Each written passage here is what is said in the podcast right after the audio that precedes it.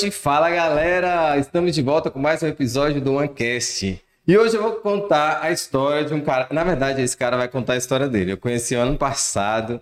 Ele tem um. Eu gosto da forma como ele fala, eu gosto do jeito que ele pensa. E a gente vai falar um pouco sobre ele, ele vai falar sobre o trabalho, sobre a empresa que ele trabalha.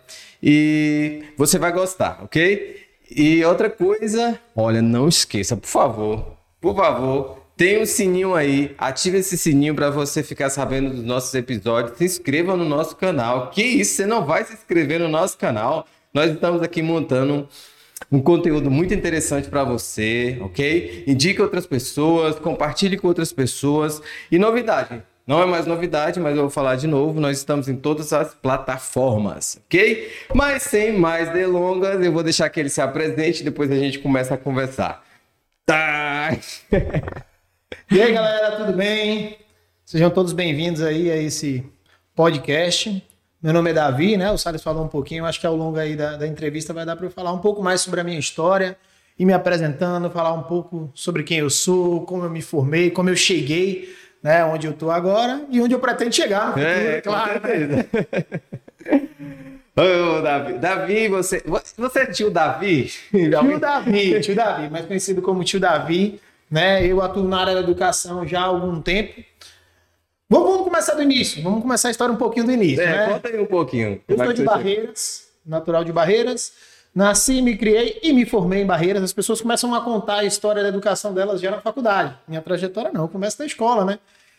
Eu estudei, né, ao longo de toda a minha vida lá no Colégio Enigma, na época era Espaço Criativo, passou a ser Colégio Enigma, então passei toda a minha trajetória lá, desde a educação infantil até o ensino médio, né? O, o, Colégio Enigma, inclusive, ele começou em 1993. Eu nasci um ano antes, 92, e entrei um ano depois dele começar, 94. Então fui a segunda turma ali, entrei na educação básica, na, perdão, na educação infantil, saí no ensino médio, com os mesmos amigos, inclusive são os meus amigos até hoje. Oh, cara, que doido, velho. Deve ser é. muito bom você passar um tempo com a mesma galera. É, e são as mesmas brincadeiras na época de escola. Ainda as brincadeiras são as mesmas. A galera, não, vocês não cresceram, não, é as mesmas não, brincadeiras. Não, não, ainda estamos lá no jardim de infância. E hoje retornei, né? Saí, fiz faculdade, algumas faculdades fora. Me formei em engenharia química pela Universidade Federal da Bahia. Depois eu me formei em tecnologia de petróleo e gás, né? O tecnólogo em petróleo e gás. Formei também uma especialização em engenharia ambiental e saneamento básico, depois fiz um mestrado em energia, voltei para Barreiras e aí comecei a trabalhar no Colégio Enigma como professor, onde hoje eu sou o tio Davi. Né? Então comecei como professor e terminei recentemente o curso de física, a licenciatura em física. Rapaz, tu só estuda? Eu só estudo. E esse ano vou começar o curso de marketing, viu? Já Cara, vou ter na cabeça, tá vou estudar marketing, tá vou estudar marketing. Conheci esse cara, é, eu conheci esses caras aí, né? O Salles, o Pedro já me incentivaram. Eu falei, rapaz, eu gostei, gostei da forma esses caras conversam, trabalham. Não, quero fazer marketing agora também. Vou fazer esse ano aí, já estou atrás de fazer meu curso ah, de marketing esse ano. Mas é só para. Você estuda, deixa eu saber, você tem filho? Não. Ah. Não, não tenho filho. Tá explicado aí. Tenho dois né? gatos, né? Eu tenho dois gatinhos em casa. Ah, com sou, sou mais deve... tranquilo, sou mais tranquilo. Eu imagino, deve... eu imagino eles é, atrapalhando sua aula de física. Isso aí dá o quê, pai? Que é os meus. não, é, você é casado? Sou casado. Praticamente casado. Na época da pandemia a gente não conseguiu fazer festa, então a gente se juntou, já mudou, tá morando junto né? Estamos noivos, ainda não conseguimos casar, porque aí tá saindo da pandemia. E a gente tá vendo como vai fazer essa festa. devia ter casado, era na pandemia, né? Era não, não mas aí como é que casa? O melhor do casamento não é a festa e juntar todo mundo, aí não tinha como. Falei, não, então deixa acabar a pandemia que aí a gente que vai aí pensar. Todo mundo. Oh, que massa. É, porque tem, tem quantos anos, Davi? Hoje, 30 anos. Rapaz, Davi, tu só estudou e tem, tem 30 anos. 30 anos, é. Tô novo, né? 30 anos ainda tá. Não, tá. É porque geralmente quando a pessoa chega numa formação dessa, ela já tá com 50. Não, não. Até 50 eu quero ter pelo menos o dobro. Quero dobrar, quero dobrar. Ai, que massa. E você acabou na educação. Você fez uma formação ampla, assim, pra, na educação. O que, que aconteceu? Como foi esse processo? Olha, assim, eu nunca, de fato, me ausentei 100% da educação. Desde quando eu estudava, lá no Enigma mesmo, né, na, na escola, eu já gostava ali de juntar meus amigos no período da tarde para fazer com eles aula, resolver questões e tal. Então era o início e eu não sabia que era o início. Saí para fazer faculdade. Na verdade, eu comecei engenharia química lá na UESC, entre Itabuna e Ilhéus ali, né? Comecei a fazer engenharia química lá. Depois eu fiz uma transferência externa para a Universidade Federal da Bahia, né? Para a UFBA, lá em Salvador. E aí, no estudo da engenharia química em Salvador, surgiu uma oportunidade lá. Eu comecei a trabalhar. Trabalhei, né? É, é, assim, em alguns cursinhos como monitor e tal. E aí, dentro da Universidade Federal da Bahia, a gente se juntou, estudantes de vários cursos. E a gente deu início ao projeto do pré-vestibular social da UFBA. Então, eu participei do, do, do processo né, de fundação desse pré-vestibular social. E daí em diante, o encantamento só aumentou. Comecei ali, né? Como, na época eu comecei como professor de química, depois migrei para física, matemática, participei do, do processo administrativo. E dali em diante eu nunca me afastei da educação. Né? Eu me formei muito forte na área de petróleo. Trabalhei uma época com petróleo ali, estagiei numa empresa que era operadora da Petrobras na época. Então a Petrobras tinha um campo e uma empresa operava, que era a Petrorecôncavo, e eu trabalhei ali, né, estagiei ali na área. E aí acabou o estágio, eu vim para Barreiras passar férias, né? Eu e minha esposa viemos para Barreiras passar férias e aí eu passei pelo Enigma. Falei, não, eu queria dar umas monitorias aqui. E aí tudo começou a desenrolar, desenrolar muito rápido. Eu comecei como monitoria, acho que umas duas semanas depois eu estava como professor, e aí umas três semanas depois estourou a pandemia, eu auxiliei todo o processo, né? De transmissão online. Então, eu já assumi é, é, a função de coordenador de TI para transmitir as aulas online, fazer com que elas acontecessem, pensassem na estrutura. Basicamente, a gente trouxe os professores para dentro da escola. Eles davam aula para uma câmera, a gente se sentia muito mais à vontade para dar aula do que em casa. E aí foi só crescendo. Fui ali dentro, aí assumi mais matérias, né, mais funções e fui ficando. Então, assim, eu nunca me distanciei da educação, sempre tive um pouco próximo. Mas acho que, que o fato mais forte, assim, de falar, Davi, o que, que de fato fez você entender que você queria trabalhar com educação foi nesse processo de fundar o pré-vestibular social da UFBA. Ali eu entendi que eu gostava de educação em todos os âmbitos, administrativos, assim como né, no, no âmbito da docência mesmo. Da docência. É interessante. E quando você. Eu quero voltar um pouquinho assim, né? Pode você voltar. voltou para o período que você. É só para me concluir uma ideia que eu tenho aí na frente. E aí você falou assim, quando eu comecei, eu, eu comecei a juntar os meus colegas ali para dar aula. Na, na, no início, quando você começou a ler, aquele início, você já via isso? Você já fazia esse tipo de coisa? Tipo, eu vou ler para todo mundo, eu vou fazer uma historinha, vou escrever. Como que era? Olha, eu acho que assim, nesse início, eu não sabia exatamente o que, que era, muito novo, uhum. mas assim, quando eu começava a estudar um assunto, uma das formas que mais facilitava eu estudar um assunto era como eu poderia ensinar aquele assunto. Isso facilitava a forma como eu estudava. Então, na verdade, começou em como eu estudava. Uhum. Como é que se estuda alguma coisa? Como é que eu vou estudar, por exemplo, a matemática, lá, uma raiz quadrada? Então, como é que eu estudo isso? Bom, para eu saber que eu aprendi aquilo, eu tinha que ser capaz de ensinar aquilo. Então, eu já estudava pensando em como ensinar. E aí, nesse processo, eu comecei a procurar alguém para eu ensinar, para ver se efetivamente a pessoa estava entendendo o que eu estava falando e se eu tinha aprendido aquilo.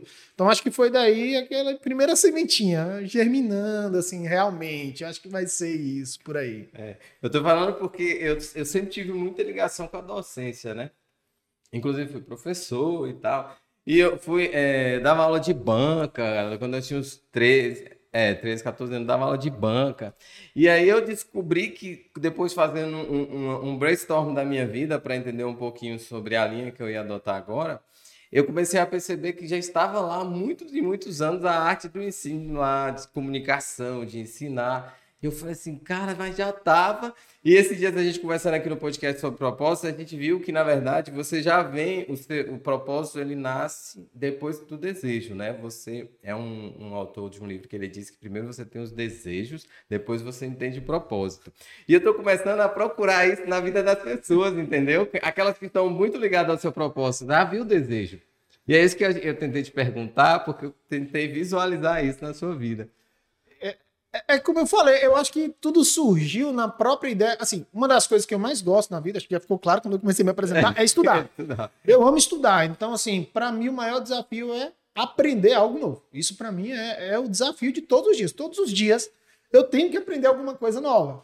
Né? E com a minha formação, engenharia de formação, você procura sempre, é como se fosse resolver um problema.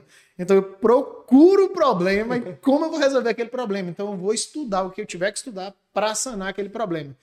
E esse estudar para resolver algo, eu acho que já foi uma coisa que nasceu comigo. Não foi dentro da faculdade de engenharia que eu aprendi isso. Tem muita gente que desperta isso dentro da faculdade de engenharia. Isso. Não, eu, o meu foi mesmo comigo. Sempre gostei de estudar, aprender algo. Por que, que as coisas acontecem, como elas acontecem. Sempre foi um despertar de curiosidade muito grande.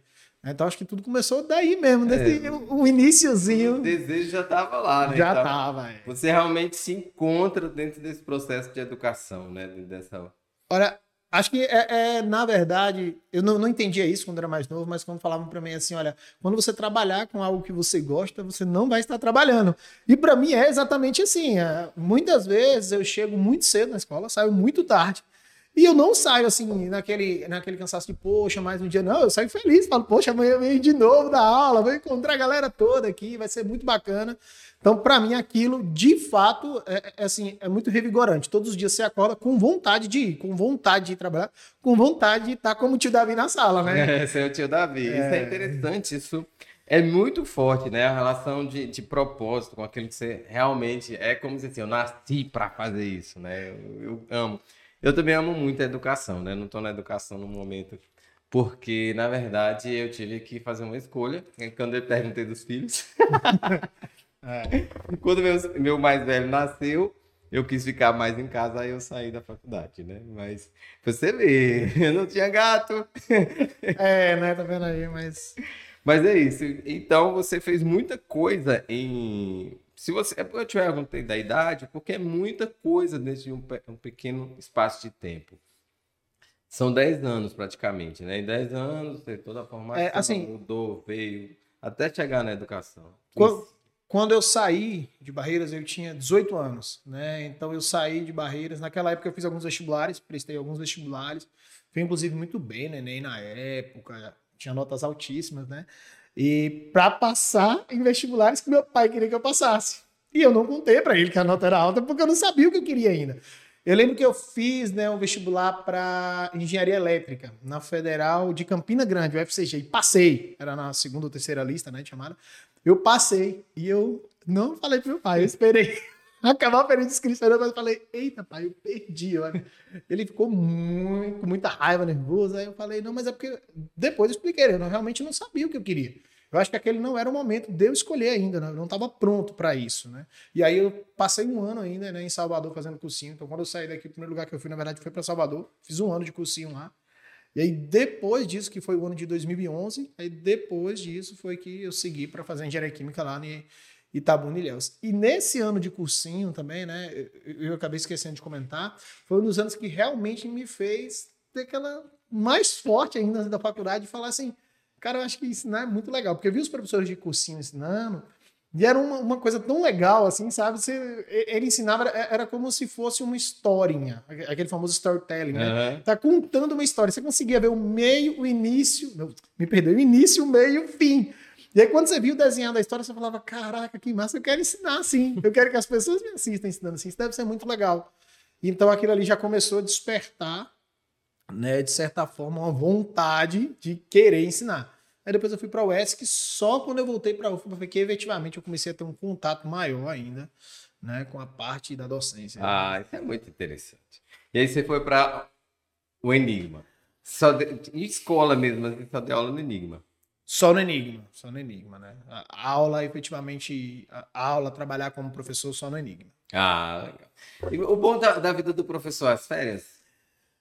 Olha, eu vou te falar que, assim, professores não me matem, mas eu tô sentindo saudade da galera. Eu, eu, hoje é mais fácil porque a gente tem o Instagram, né? Então os meninos vão postando foto na praia, na piscina, viajando e tal. Eu falo, olha, eu tô com uma lista de exercícios prontinha, vocês não querem que eu... Para, tio, vou te bloquear, vou te bloquear.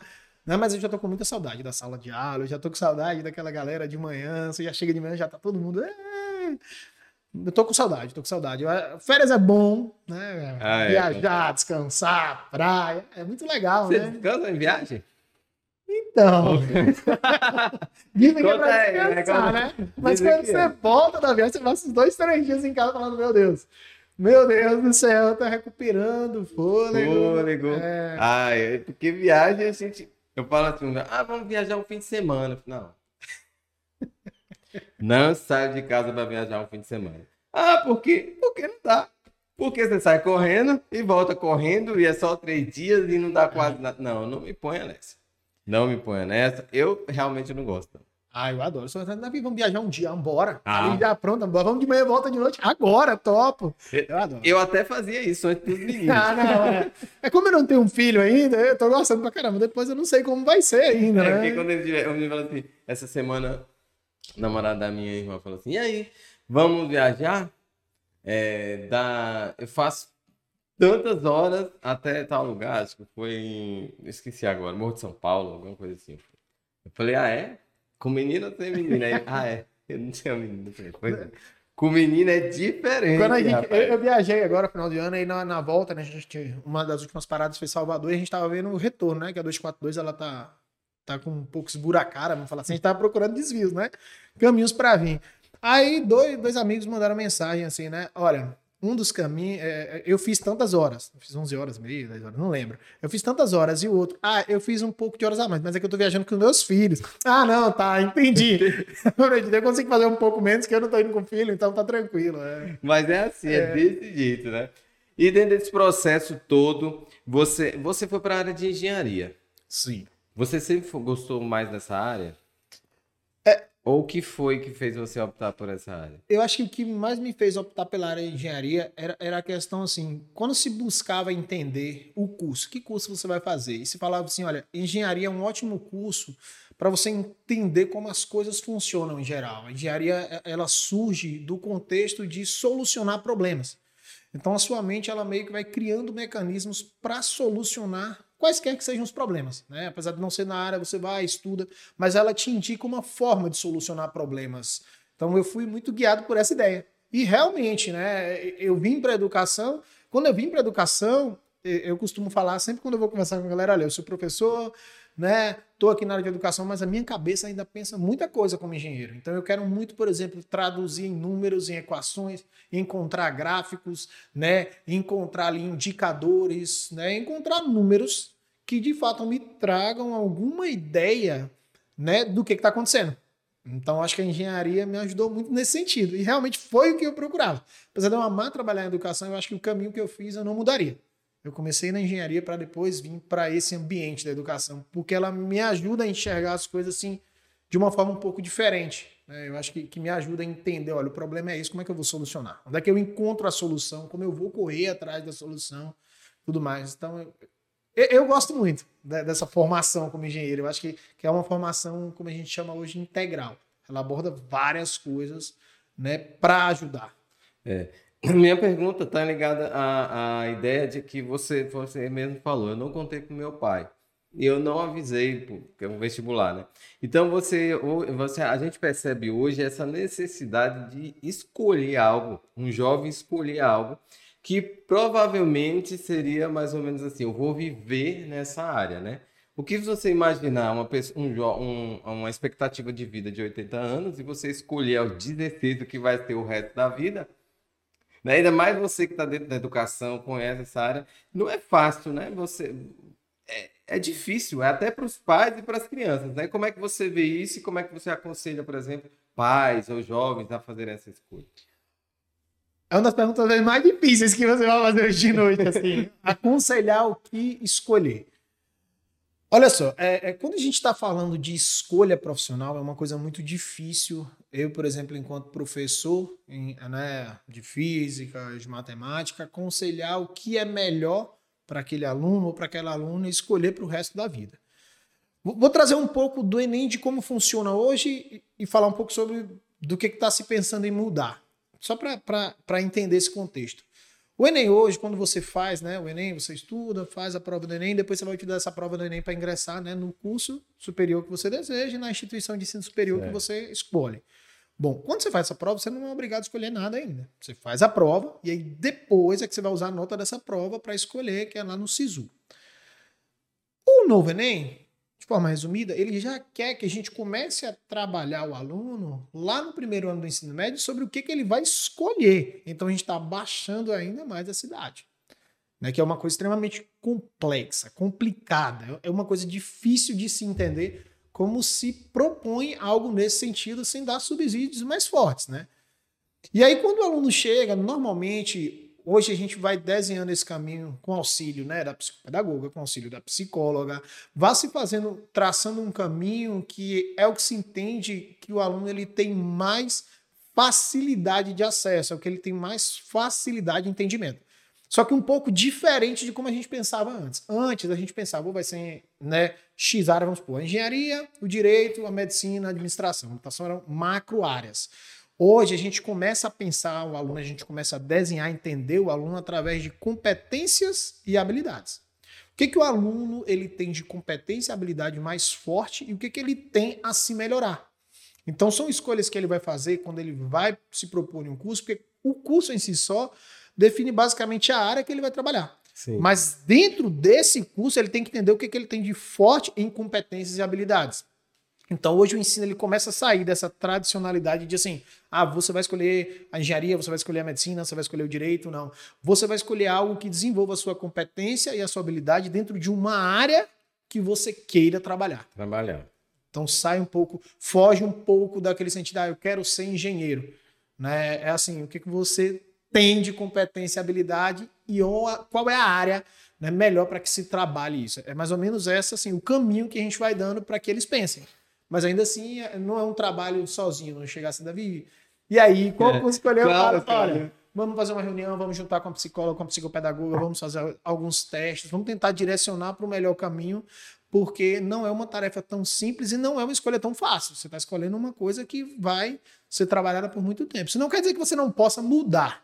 Não é isso, mas assim, é uma escolha que influencia muita coisa. Depois, no meio do caminho, parar, retornar, é uma, é, é uma tarefa que vai dar um pouco de trabalho. Né? E além de que você, voltando, indo e voltando, dá aquele. Você começa a ficar meio triste, meio é. sem saber que está dando certo, você está indo tudo errado, acaba. É, é como se o aluno falasse assim, poxa, começa a surgir aquela ansiedade, aquele desespero que você tem hoje, porque assim, hoje você tem acesso a muita informação, a muita coisa, você começa a se sentir perdi perdido. E eu acho que talvez isso, é, é essa ansiedade tão forte. É como o curso, você começa a entrar e falar, eu não quero isso, quero aquilo. Porque você consegue facilmente olhar, não quero aquele, eu quero esse. Ah, não, não quero esse agora, eu quero aquele. E aí você começa a falar, poxa, eu não me encaixo em nenhum. Nenhum padrão é o meu. Nada é o que eu tenho a oferecer. Nada que eu vou fazer vai ser tão bom porque eu tenho que ficar mudando o tempo todo.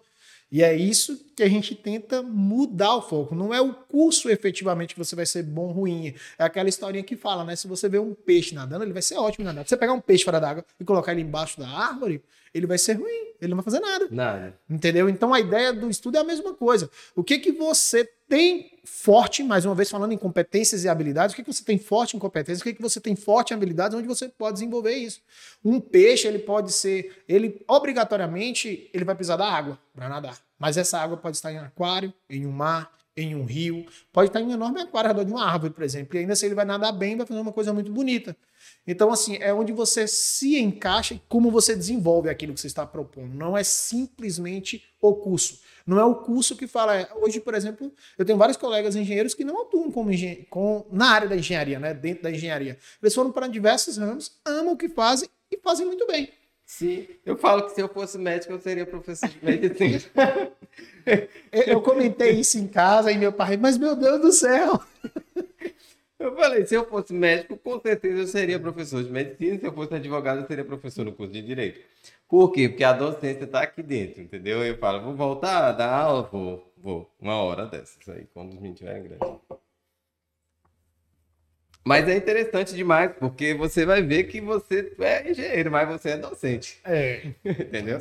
Vai criar a engenharia da educação. Na educação, é. Engenharia da educação. Ou um novo curso de repente surgindo aí. De né? repente surgindo, que na verdade o mundo é, muda o tempo todo. Você tem hobbies?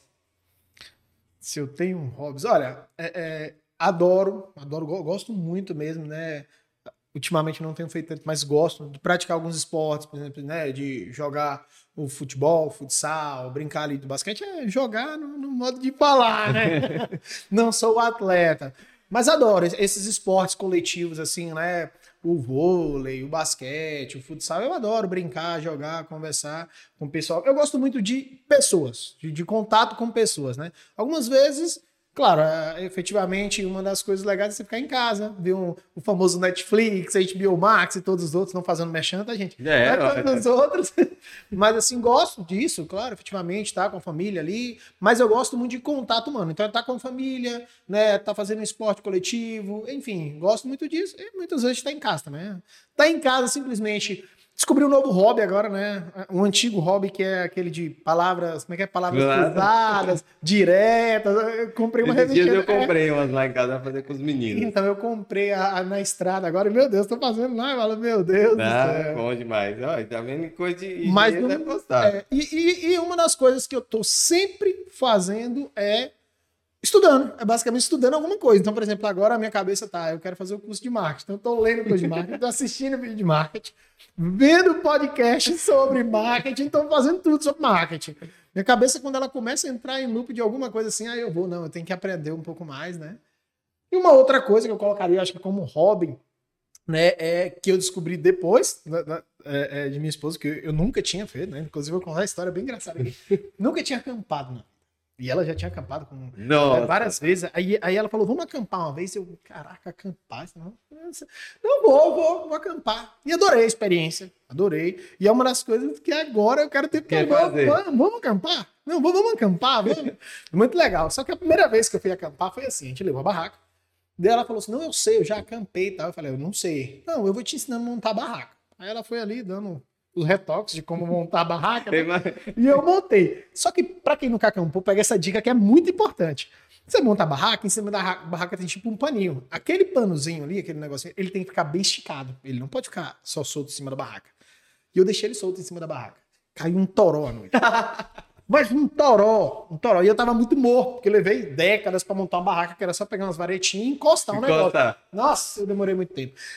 Choveu tão forte que começou a chover dentro da barraca. Porque eu não tinha botado o negocinho certo em cima, tá dentro da barraca lá dormindo, pingando em mim, né? Aí minha esposa, amor, amor, acorda, tá chovendo dentro da barraca.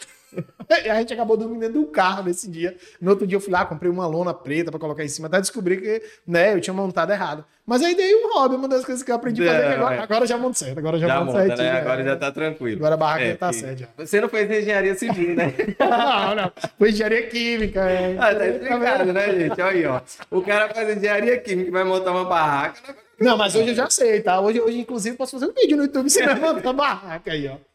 Tá vendo? Pelos perrengues da barraca, ele agora coloca uma barraca. Se tivesse feito engenharia civil, não tinha tido tanto problema. Espero que eu tenha conseguido, né? Pelo menos diminuir a pressão. Já pensou se eu tivesse feito engenharia civil e não conseguisse montar barraca? Seria pior. Aí era desespero, era. Não, desespero. seria pior. Aí seria cancelado. verdade, verdade. Então, e aí? Internet, tu gosta de. de... Como é Ah. que é? Você é. Você é o blogueirinho da gente? É, o blogueirinho. Até, até um dia atrás eu não sabia muitas das coisas de internet. Eu não vou mentir. Meus alunos que vão assistir, com certeza vão assistir o podcast. Eles vão falar, ah, eu que ensinei o Davi a fazer isso, eu que ensinei a fazer aquilo, que eu não sabia nada. Eu não sabia botar um comentário no Instagram. Eu ia postar um negócio ali no comentário e botar um lugar errado. Lá vinham os meninos no WhatsApp, no Instagram. Ei, ei, tá no lugar errado, tio Davi. Posta assim, ó, faz assim. Tá? Eu já recebi vários vídeos no Instagram do- dos alunos e alunas fazendo um tutorial, por exemplo, de como postar um Reels, de como postar um vídeo, de como postar uma foto. Eu não sabia nem que podia postar várias fotos, aquele negócio de carrossel e tal. Nossa, eu demorei muito tempo para fazer várias coisas. Mas agora, nossa, agora eu amo a internet. Eu adoro de vez em, de vez em quando, assim, dá, dá uma, um loop e fala assim: não, não, hoje vai ser o dia, meu dia de blogueira. Eu começo filmando tudo. Oi, gente, bom dia. Esse sou eu na sala, esse sou eu dando aula. Olha, esse menino é muito legal. Olha, esse é o atentado, esse é o que escreve e tal. Aí no outro dia, acorda assim e fala, poxa, eu já tô com vergonha de aparecer. eu não quero mais Eu não nada. aparece. mas, mas eu adoro, adoro a internet. E uma, uma coisa que eu acho fantástica da internet, claro que isso a gente tem que ter muito cuidado, né, para usar, mas assim, a forma como ela disponibiliza as informações hoje, né, as notícias, o que que tá acontecendo Tudo muito no mundo. democrático, né? Se você usar bem, é tudo um. É, um- eu acho fantástico. Não, não tem uma palavra para expressar como a internet mudou a forma como a gente vê, como a gente enxerga as coisas, como a gente aprende as coisas. Porque antes, vamos, vamos falar do marketing, que eu tô dando uma olhada nos cursos, vendo os cursos para fazer, tô estudando. Aí você para e pensa assim, antigamente, se eu fosse fazer um curso de marketing, por exemplo, em Barreiras, sem a internet eu não conseguiria. Né? Eu teria uma dificuldade muito grande em conseguir o acesso à informação que a gente tem hoje, né?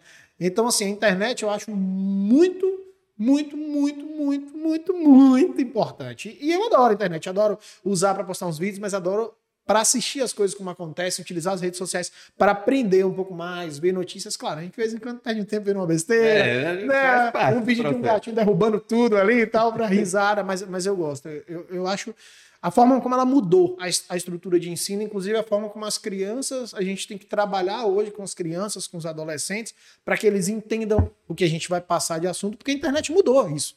Mudou completamente. Quando eu estudava há um tempinho atrás, né? Que não tinha essa facilidade tão grande a internet, a internet ainda estava em casa, nos computadores, então não era celular com internet pesquisar, isso, isso não tinha uma facilidade tão grande. Quando o professor dava uma aula, você tinha que anotar completamente tudo no caderno. E depois você chegava em casa, você ia ter que procurar qual era o livro que tinha aquela informação. E se ele desse um assunto que talvez não estivesse no livro didático, né? Onde é que você ia conseguir aquilo? Então você tinha que esperar ele para tirar uma dúvida, você tinha que esperar ele para falar alguma coisa, e hoje não. Você digita qualquer tópico lá, tem um vídeo no YouTube explicando, tem um material em PDF. Então, isso eu acho muito legal. Claro que a gente tem que ter um pouco de cautela trabalhar isso. É, porque essa mesma, esse mesmo acesso, essa mesma bondade que trouxe a internet tem os malefícios dela, né? Isso, realmente, como você falou, a gente precisa explicar, a gente precisa fazer com que as pessoas entendam como utilizar bem isso, porque senão você acaba utilizando de forma errada, né? Hoje eu vi uma, falando de, de rede social, assim, de internet, eu tava ouvindo a Jovem Pan hoje, e aí ele falando sobre a, que antes os, os jogadores, por exemplo, o Neymar, ele precisaria da TV. E hoje a TV precisa dele, Dele. porque ele tem uma quantidade de seguidores muito grande que se torna independente. E eu fiquei prestando atenção naquilo, pensando sobre aquele processo, como isso mudou o sistema de TV. O poder da mídia foi transferido, assim, né? Você perdeu aquele monopólio que você tinha, né? E, e era assim, né? E aí você trazendo para a educação, a gente também tinha isso, porque tinha professores que monopolizavam o processo ali, né?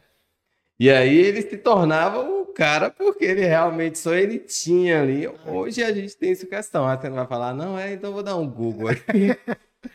É, então, é, é mais ou menos como eu comentei. Lá na época que eu estava, tinha isso.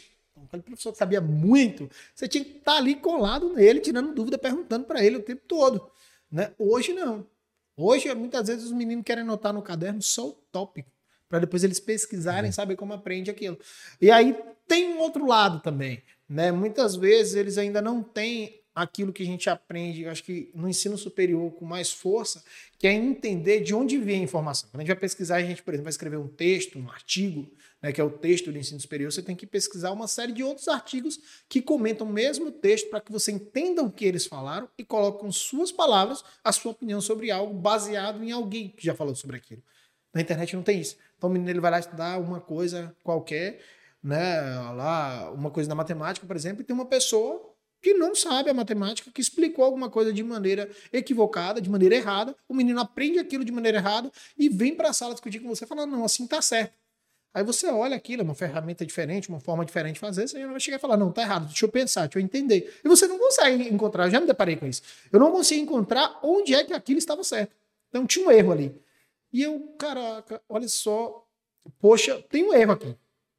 Isso aqui não tá certo. Não dá para você usar isso do jeito que tá aqui né? A gente vai ter que mudar, mas eu aprendi na internet, o canal é de tal pessoa, a pessoa tem sei lá quantos seguidores tal, isso tá errado. Não tô falando que a pessoa fala tudo errado ou fala tudo certo, mas isso que ela explicou está errado, entendeu? Não tem uma fundamentação teórica. Onde é que ela tirou essa informação? Então na internet a gente acaba encontrando muito isso. Quanto a de educação, ainda mais forte. Se você vai pesquisar, por exemplo, aí, cursos de física, né, online, você vai pesquisar, tem um monte de cursos de física, vários, eu conheço vários. Só que tem gente que tá falando coisa ali que não é verdade, que é mentira. Tá explicando uma coisa errada. E aí potencializa o estudante no sentido negativo. Porque quando você não sabe algo para você aprender, é mais fácil do que você desaprender algo que você processo. aprendeu errado para aprender o novo. Né? É como se fosse, em vez de ser um processo, um dois. E isso é uma dificuldade que a gente encontra na educação por causa dessa facilidade. Então, muitas vezes você tem que desconstruir uma ideia para reconstruir uma outra. E isso é tempo. Tempo é o quê? O maior desafio do estudante. O desafio do estudante é o tempo. Não é a quantidade de assunto, não é a dificuldade de aprender, não é o tempo que ele tem para aquilo. para aquilo. A gente começou falando, é, você pode inclusive falar sobre o colégio, quando você quiser trazer esse exemplo. Mas quando a gente começou a falar, por exemplo, da questão da, do, do, da educação, do acesso à informação muito grande por parte dos estudantes, a gente vai ter que a educação em si, os colégios, eles, eles me parece que eles vão estar um pouco que mudando. A educação ela vai estar tendo um acesso maior, por exemplo, à criança, à, à formação, à decisão, à habilidade, à competência, que era algo que você não tinha tanta preocupação, né? Você passa a ter um olhar um pouco que mais próximo, assim, não sei se. Menos técnico. Assim, é, é, hoje, quando se fala em escola, eu vou falar da, do grupo que eu trabalho, né? É, é, a experiência que eu tenho. Eu não sei assim como os outros grupos se comportam em relação a isso. Não estou dentro da infraestrutura deles para dizer. Isso. Então, dentro do Enigma, o que, que se é pensado quando a gente está falando de educação? Dentro do Enigma, né? Vou falar especialmente ali de onde eu estou inserido, que é o contexto ali de Fundamental 2, ensino médio, né? E pré-vestibular, ainda mais pré-vestibular. É o seguinte, quando você fala do estudante hoje, o diferente de antes é que hoje você quer estimular né, que o estudante seja o protagonista do que ele vai construir. Antigamente não. Antigamente a gente tinha uma série, era como se fossem linhas de trens, e a gente tinha que andar sobre cada linha que cada professor desenhava. E era assim, acabou. Você não tinha escolha. Você não tinha assim, o que fazer. A matemática era matemática, puramente a matemática, intelectualmente a matemática, somente a matemática, e você tinha que aprender a matemática daquele formato para fazer a prova 1, que era o vestibular tradicional 1. Né? A gente tinha, por exemplo, Consultec, que as estaduais todas, quem produzia era a banca, era Consultec. Então o ESB, o ESC, o EFS, era tudo Consultec. Então você tinha que aprender a matemática da Consultec, que era diferente da matemática do vestibular da UFBA, que era diferente da matemática lá do Enem. Então eram diversas matemáticas que você tinha que cambiar sobre o trilho de cada uma delas. Hoje, quando você fala em estrutura de ensino, não é mais assim. O ensino hoje, ele busca o que a gente chama ali, né, tem uma palavra que está muito na moda hoje, que é a transdisciplinaridade. Ou seja, é uma formação integral. É completamente diferente de várias palavras que usam por aí. É formação integral. O que é formação integral? É o estudante entender que a matemática é necessária, mas ela é uma ferramenta. Ela não é pura, ela não é única. Você não usa a matemática sozinha. Então, quando você pega hoje as provas dos vestibulares, né, a prova do Enem, que é o maior vestibular do país, ele não cobra mais a matemática pura. Ele não chega para você e cobra uma, uma, por exemplo, uma questão de estatística distoante de todo o contexto. Não. Ele traz, por exemplo, lá uma questão vamos supor de IBGE tra trabalhando hoje, né, com busca aí de, de, dados populacionais e tal, e dentro daquele contexto ele te entrega alguns dados e pede algumas informações, mas ele não pede puramente a informação por si só. São poucas as questões de trabalhar, qual é a média X? Não. Baseado num contexto de barreiras, quantas pessoas necessitariam para ter, por exemplo, né, uma taxa de natalidade X ou uma taxa de mortalidade Y. Então você tem que entender como usar a ferramenta matemática, mas você tem que saber a geografia, você tem que saber a história, você tem que entender o contexto. E isso tudo se cresce com um pensamento diferente. Não é o pensamento simples de, ah, é, eu quero aprender a matemática pura. Você tem que saber estatística? Você tem que saber estatística básica, mas você tem que saber como correlacionar ela, por exemplo, com a geografia. Então, assim, o, a construção de conhecimento, como eu estava falando, é uma construção de proporcionar, de estimular o aluno, né, criar, né, dentro dele essa ideia de que ele é o protagonista do conhecimento dele. O conhecimento que ele detém depende dele, dele formalizar as ferramentas, dele integralizar o conteúdo. Né? Hoje, quando você pensa, por exemplo, em prova do Enem, você pensa em vários ambientes conjuntos. A, a prova do Enem, por exemplo, hoje, ela não é mais dividida por disciplina, era por área área de ciências da natureza né, e suas tecnologias, ciências humanas né, e sociais, linguagens, matemática, é dividida em quatro áreas. Mas dentro dessas quatro áreas, as questões, por exemplo, elas começam a se misturar muito fortemente. Eu conversando com uma professora de história, né, no finalzinho do ano passado, ela falando sobre a prova do Enem, ela falou, Davi, muito tempo atrás, a prova de história vinha perguntando, por exemplo, qual é o ano da independência do Brasil? Hoje não, a questão já é o que que tem de consequência a independência do Brasil ter sido em tal ano? Olha a diferença de como se pergunta. Eu tenho é. que saber o ano, tem, porque eu tenho que saber o que aconteceu naquele o que ano. Aconteceu. Mas eu tenho que entender a consequência daquilo e não puramente a data, não puramente o que, que aconteceu. Então isso começa a ser trabalhado e aí vem essa ideia de competência e habilidade. Eu começo a trabalhar o ser humano, ser humano a ser humano. Ele é o protagonista da construção dele. Eu não vou chegar, vou entregar para ele aquele tanto de conteúdo, falar aqui, ó, tá aqui o conteúdo, se vira, estuda, aprenda. Não. Qual a sua melhor forma de construir o seu conhecimento? Porque o Enem ele vai cobrar conhecimento. Inclusive a prova do Enem, né, ela, ela tem uma modalidade de correção um pouco diferente, que é o que a gente chama de TRI, a modalidade que ela tem três parâmetros. Né? Ele tem um parâmetro de dificuldade, um parâmetro de discriminação, um parâmetro de acerto casual. Que, esse, que isso quer dizer que a leitura das questões, de maneira resumida, né? Senão eu vou passar duas horas falando desse TRI aqui. Mas de maneira resumida, basicamente ele vai, pega a questão. A primeira coisa, ele faz um estudo de quantas pessoas acertam aquela questão, para ele ter um nível de dificuldade em questões de acerto. Né? Quantas pessoas acertaram naquela questão? Né? O segundo parâmetro é uma questão de dificuldade pedagógica mesmo. Quão difícil é aquela questão em termos pedagógicos. Então, são os professores que estimulam né, aquela dificuldade ali. E o terceiro item, que é, é o item de acerto casual, quando o aluno faz as questões, então tem lá 45 de cada área. Dessas 45, eu vou ter questões fáceis, difíceis e questões médias. Então, o aluno, quando ele faz a prova, né, a nota dele tem a ver não só com a quantidade de acertos, mas como ele acertou como foi o desenvolvimento pedagógico dele da, da, prova. Então, por exemplo, um aluno que acerta 30 questões, eu tenho três alunos que acertou 30. Eu posso ter um aluno que tirou uma nota muito alta e um aluno que tirou uma nota muito baixa, com as mesmas questões. Por quê? Porque ele acertou mais questões é, difíceis do que fáceis. Então, como é que você acerta uma questão difícil sem ter acertado a fácil? Então, o Enem entende que você chutou. E isso tudo a gente começa a entender lá na construção do conhecimento lá atrás. Para você aprender um conteúdo, o próprio material tem que propor questões de quê? De fixação, aquelas questões mais fáceis, que para você passar para o próximo nível, você tem que ter feito aquilo. E aí o aluno ele começa a entender onde é que está a construção do conhecimento. As questões de fixação normalmente são o quê? Questões mais simples que englobam só a disciplina. Depois ela começa a misturar, a misturar e vai para um nível um pouco de dificuldade maior. Então, acho que a principal ideia e que o próprio, né, o próprio MEC, BNCC estimula é o quê? A construção do conhecimento por cada aluno.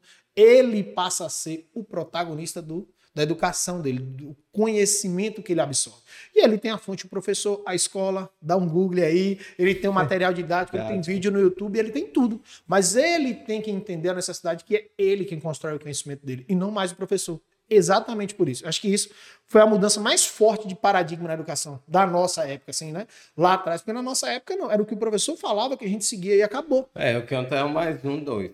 E acabou. Não tem pra onde fugir. Né? Inclusive, quando você chega na faculdade de engenharia, meu maior desespero foi porque na aula de estatística a professora falou: olha, eu vou explicar para vocês que um mais um pode ou não ser dois. Eu falei, minha nossa senhora, o que, que eu tô fazendo aqui? que desespero. E aí, depois que paramos estatística, ela foi explicando, eu falei, não, não entendi muito bem, não, mas vamos, vamos seguindo, claro, vamos seguir, Eu sei que você tem uma razão, um ponto de razão aí, mas eu prefiro ficar com um mais um. É, não, claro. Não, é incrível, porque esse processo de educação, ele vem. A gente vai ver que, ainda assim, ó, você falando quando você fala, você tem um conhecimento, então se você, você tem uma forma de dizer isso muito fácil de ser compreendida, né? Mas a gente voltando para o processo de educação, você não vê hoje, por exemplo, a facilidade da internet um pouco que, é, tipo, que impedido mais, tipo assim, não, eu vou ser youtuber. Você tem alunos que dizem que você é youtuber, então eu não vou estudar isso, mais ou menos. Então não acontece lá. Tem, tem, tem, tem, tem uma dificuldade nesse sentido. Já tem aluno, eu acho que já nasce com esse dom né, de, de, de, de aparecer pra câmera, de ir, porque tem uns que ainda ficam, ih, tá passando vergonha, ó, ih. Mas tem uns que não, que já nascem com esse dom, já querem, ah, não, eu vou ser youtuber, eu vou ser cantor, eu vou ser tiktoker, eu vou ser. Não, tem, a gente já encontra isso, né? Mas muitas vezes a gente fala, olha, seja qual for a, a profissão que você vai escolher, que você vai seguir Antes de mais nada, pense que a educação básica tem esse nome por um motivo. Ela é importante. Ela é importante porque, seja qual for a profissão que você vai seguir, né, é interessante que você tenha a educação básica. básica. O mínimo básico para que você compreenda as ferramentas. Porque, vamos lá, você vai ser um TikToker super famoso, super, né, ah, ganhando muito dinheiro e tal, não sei o quê, mas você não tem a matemática básica.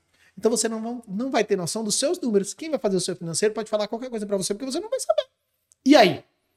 Entendeu? Isso vai ser eventualmente bom para você ou não? Então, qualquer pessoa que chegar e contar uma história para você, na hora que você for respondendo no seu TikTok, você não vai saber. E aí? Se surge uma pergunta lá, por exemplo, descobrimento do Brasil. E aí? Que, que na verdade não é descobrimento, mas assim, a forma como se fala, né? E aí? Você vai responder o quê? Você vai saber o que responder? Você vai ficar, eita, eu não estudei essa parte, eu pulei. Eu pulei, aí então, não estava no assim, livro. É. Então, assim, é importante que você contextualize. Inclusive, uma das coisas que mais fala é as pessoas que são influências, as pessoas que têm. É, que influenciam muita gente, o próprio nome já diz, né? Em questões né, eu- me faltou a palavra agora, mas na- naquelas questões que envolvem.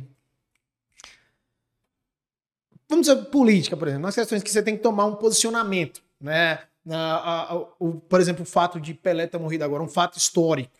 Né? Então, assim, você tem que tomar um posicionamento, você tem que falar alguma coisa, você tem que comentar alguma coisa, sofrer, acontecer um caso de racismo. Se você não tem educação básica, você não vai conseguir sequer comentar sobre isso, porque você não vai ter nada para comentar sobre isso. Vai comentar. É. É, e a, a gente que vai, de- quando vai estudar um processo criativo, né? Até para isso, quando você vai ver um processo criativo, a criatividade ela parte de um referencial de alguns referenciais que você tem, né? Então, Sim. é a soma daquilo ali que faz com que. Então, se você não tem uma educação básica, você não tem de onde tirar um referencial Você não tem um básico para discutir. para discutir. Então, até para você, porque quando nós vamos estudar o processo criativo, vamos estudar grandes nomes no marketing ou grandes marqueteiros, eles são estudiosos assim absurdos. Os caras são gênios. Por quê? Porque eles buscam esses referenciais, né? Então, aí às vezes é isso que deve estar faltando, porque a pessoa realmente diz: "Eu quero ser". Meu filho falou esses dias: "Pai, eu não sei para que que tem em português. Eu só gosto de matemática. Então, se fosse por mim, eu estudava só matemática. Aí a gente brincou com ele assim. Aí você faz a conta e escreve o resultado errado. Na hora de escrever, tu escreve errado o É, a resultado. pessoa não ia, não ia conseguir escrever o cheque. Se É. a gente não usa mais Mais cheque, né? Mas vamos lá. Mas você precisa É. também mandar um pix, fazer uma coisa. É, né? Pra Então. você conseguir ler direitinho ali. né? É todo um processo. E dentro desse processo todo, você tem um cursinho. Como é que surgiu essa, esse processo aí? Olha, a- até 2020 não existia o cursinho. Né? O cursinho ele surge em 2021. 2021 o cursinho surge, na verdade, a gente fez, é, lançou como se fosse turmas que eram isoladas, basicamente. A gente só tinha, né? Ciências da natureza, matemática e redação. Então a gente tinha ali duas aulas por semana de cada uma dessas disciplinas encaixadas, fazendo como se fossem revisionais ali dessas áreas do Enem, porque eram as mais cobradas. Quando a gente terminou de fazer isso, mas muita gente falava: olha, Davi, você precisa abrir um cursinho urgente. Vocês precisam, o Enigma precisa abrir um cursinho que tenha todas as disciplinas. Eu quero estudar aqui ano que vem, eu quero estudar aqui, eu gostei demais desse cursinho e tal. Aí em 2022 a gente abre o cursinho completo, né? Com, com as turmas, com todas as áreas, com simulado, com tudo que um cursinho pode oferecer. Eu vou falar um pouquinho sobre isso, tudo que pode oferecer. E aí, já no meio do ano, a gente ali, quatro meses de abertura, a gente já conseguiu ali umas quatro aprovações. Foram quatro ou cinco aprovações, não me lembro de qual. Mas uma delas, né, que foi de uma aluna que queria muito entrar numa faculdade lá de Salvador de Medicina. E aí ela, eu queria essa faculdade e tal, mas acho que eu ainda não, não preparada. Eu falei, qual faculdade você quer? Tal faculdade. Eu falei, então nós vamos fazer né, uma métrica de estudo para o Enem e nós vamos trabalhar paralelamente uma métrica de estudo para essa universidade, né, porque é um vestibular diferente do Enem, e uma métrica de, de estudo para essa, essa faculdade, porque ela é um pouco próxima em alguns sentidos. Vamos pegar pesado? Vamos. Aí quatro meses depois ela, pam, aprovou. Aprovou lá em medicina na Baiana, foi na Baiana lá de Salvador. Aí nisso começou a chegar mais gente pro cursinho, galera, não, eu gostei, eu gostei, adorei e tal, tal. Quando eu vim em 2022, lotado, cheio de gente, a galera, velho, tá muito legal, tô gostando disso, disso, disso. E aí a gente, na verdade, foi, foi um estudo tão grande ali em 2002, pra gente foi uma coisa tão grande que eu, eu meio que tava ali desnorteado, assim, falando, meu Deus do céu, é muita coisa. Foi eu e o Pedro, né, que estávamos na frente do cursinho, falando assim, velho, pro que a gente tinha em 2021, era assim, uma turma, eram acho que 15, 14 pessoas. 2022 foi um pipoco muita gente, eu olhava de um lado pro outro e falava, meu Deus do céu, era muita gente. E aí a gente se, se reorganizou agora para 2023, graças a Deus aí, já com muitas matrículas, tudo dando ah, certo. que legal. Mas uma das coisas assim que eu aprendi na engenharia, que eu trouxe para o mundo da educação e que eu aprendi mais forte dentro do Enigma é essa ideia de que do estudante protagonizar o estudo. E para o estudante protagonizar o estudo, eu preciso colocar o estudante como ponto central.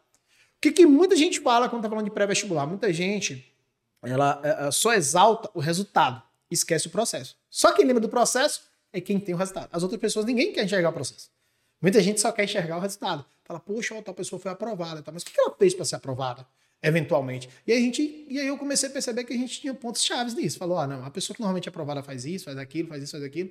Como é que eu posso pensar uma forma de estimular as pessoas a desenvolverem isso para que comecem a entender o processo. processo. Primeira coisa, educação não é uma coisa estática. A gente vê isso com a internet. Educação não é aquela coisa, você aprendeu aquilo e vai ser aquilo pro resto da vida. Não é.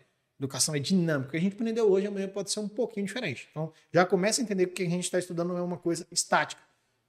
Tem um dinamismo incorporado. E a segunda coisa, é, é a primeira coisa que eu começo a falar para os estudantes que chegam lá, é entender que a educação é um processo, é como se fosse academia. Não adianta você ir para academia um dia, malhar 10 horas, sair de lá achando que você vai estar musculoso, porque você não vai. Não. E o que, que a maioria dos estudantes fazem? Um dia antes da prova quer estudar 8 horas. Ontem eu estudei 8 horas e vou brocar na prova. E aí, às vezes, vai bem, no outro dia não lembra nada. Por quê? Porque não se teve tempo de aprender, você gravou. E aí, estudar é exatamente isso. Então, com a primeira métrica de sucesso, você manter uma constância no estudo. Não necessariamente a constância é você estudar todos os dias a mesma quantidade de horas, mas você manter uma constância no seu cronograma de estudos. Então, você entender que você tem que todos os dias aumentar o seu ritmo de estudos. E aí vem a primeira frase-chave: ritmo de estudos.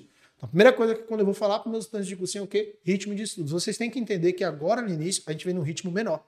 E aí a gente vai aumentando esse ritmo com o tempo vai aumentando, aumentando, porque o seu corpo ele começa a estar preparado. E é assim, por exemplo, com a academia. Você vai 20 minutos na primeira semana, depois você passa aí 30, 40, depois você está malhando, pedalando, correndo, nadando, fazendo tudo. E no final do dia você ainda consegue sair com seus amigos porque você está tranquilo. Isso. Mas não adianta no primeiro dia você querer fazer tudo, porque você nem vai fazer bem, né? Tudo aquilo e não vai desenvolver nada. Estudar a mesma coisa. Você tem que ir aumentando seu ritmo de estudos. Então, o primeiro segredo Ó, trazendo segredo pra vocês Ó, de graça ó, aqui. ó. É o ritmo de estudos. Então a gente adequa o ritmo de estudos para cada estudante. Para cada estudante vai adequar no ritmo de estudos. Para adequar o ritmo de estudos, eu fico de olho, por exemplo, no resultado dos simulados. A gente faz simulados mensais. Então pego o resultado desses simulados e incluo nesse ritmo de estudos. Lá a gente chama de cronograma individual de estudos. Então eu pego o curso que o aluno normalmente quer, a universidade que ele quer. Então eu sei os pesos ali de cada uma das quatro áreas modelo isso dentro da forma como ele vai estudar na semana. Então, qual ênfase ele vai dar para cada uma dessas áreas? Áreas ele vai estudar mais, outras áreas ele vai estudar menos, para que primeiro estuda com inteligência. É um concurso. Qualquer concurso, quando você vai estudar, a ideia é você pegar a lógica por trás das questões anteriores para que você vá bem. Não adianta você, eu quero fazer um concurso, sei lá, do Banco do Brasil, vou estudar para o do INSS. Não tem isso. É, tem que ter uma Entendeu? lógica. não tem- Então você vai criando um ritmo de estudos baseado em notas de simulado, em quantidade de tempo que o aluno dedica semanalmente, em como estão os acertos deles em cada uma né, das disciplinas. A gente pega as disciplinas e abre elas, por exemplo, a física, vou falar da física. A gente pegou a física e abriu em quatro físicas. Por quê? Porque eu dou linearidade do início ao fim. Então a física, por exemplo, a mecânica, né, a termofísica, eu começo no início do ano e termino no início do ano com termofísica. Então ele vê linearmente o assunto.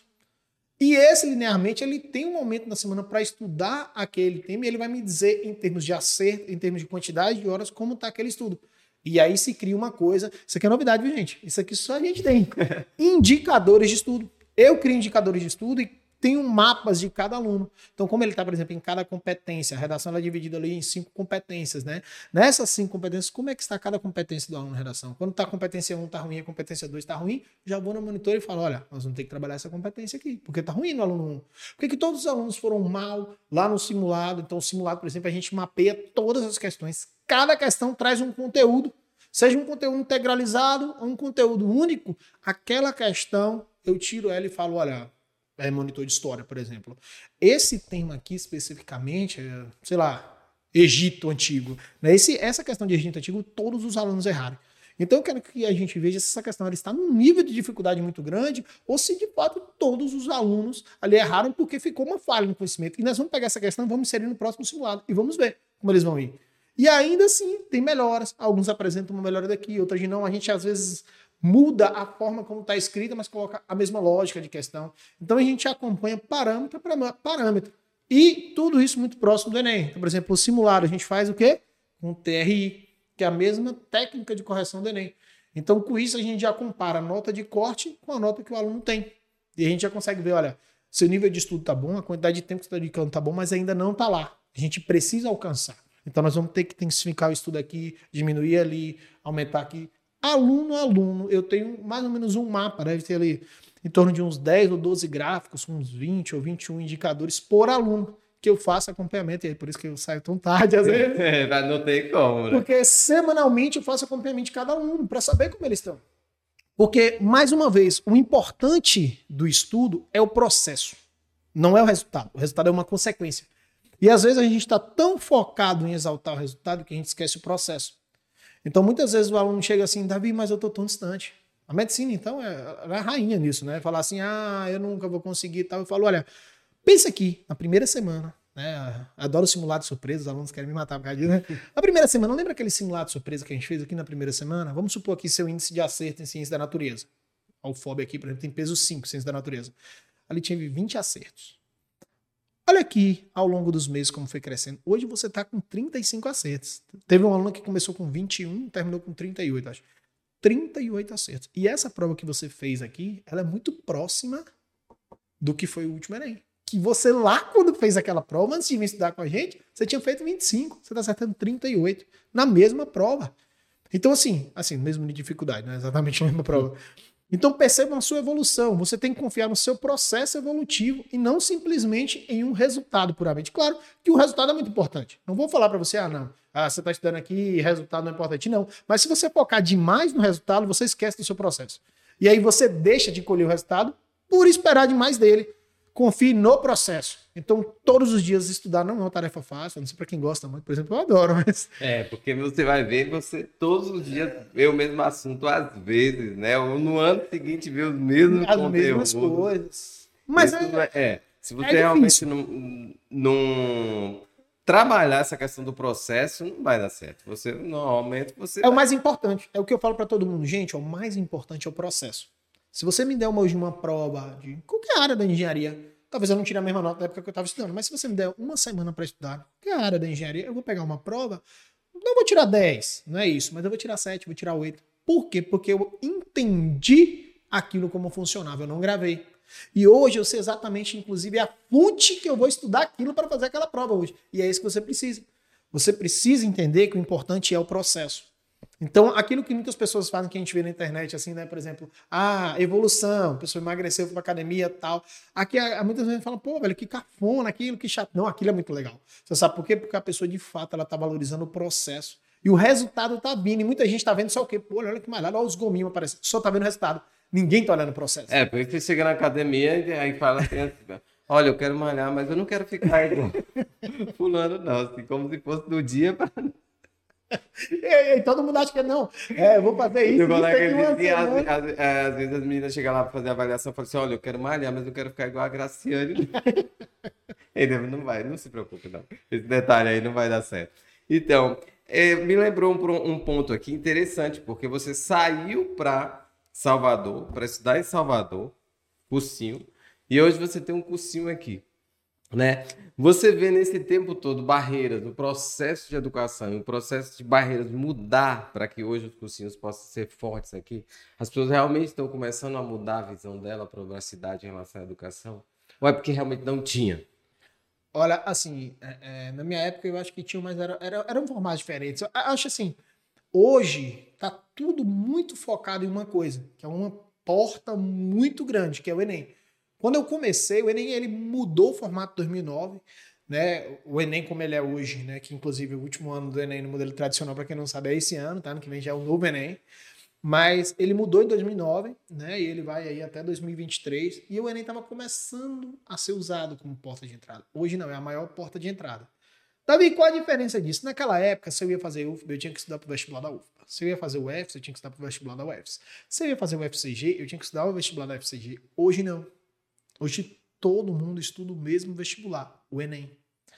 Isso facilitou demais a forma como o pré-vestibular entra no mercado, porque ele tem uma prova para estudar.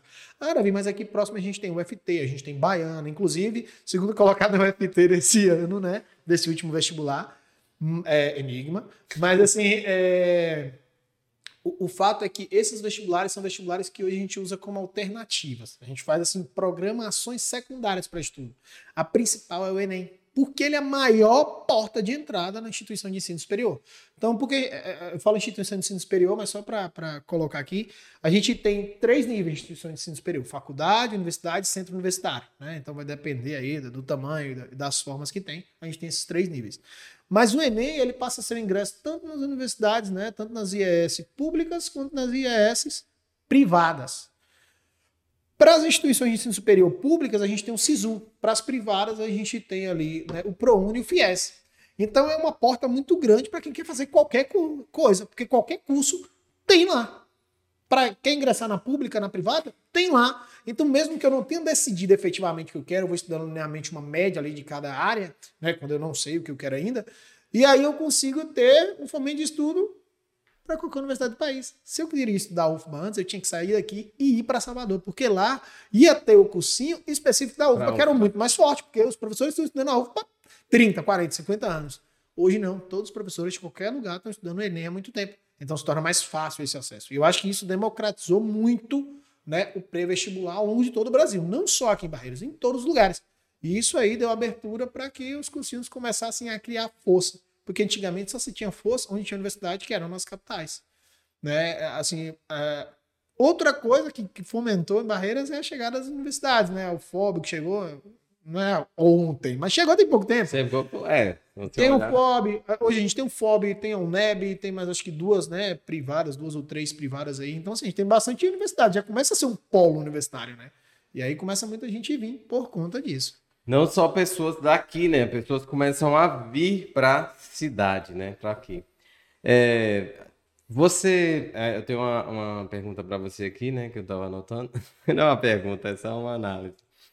É, hoje, você gosta muito de ler, você gosta muito de estudar.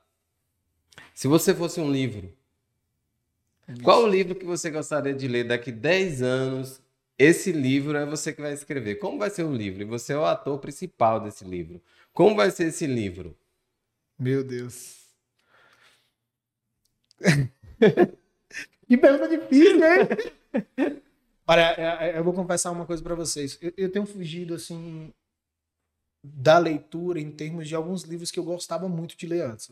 Hoje eu estou muito mais embasado em leituras técnicas, vamos colocar assim. Então eu leio muito, por exemplo, sobre o que sai de portarias do MEC, INEP, como está funcionando o Enem, como está o desenho do novo Enem, entendendo cada um dessas, dessas formas, um pouco da física, né? entender ali conceitos físicos para explicação.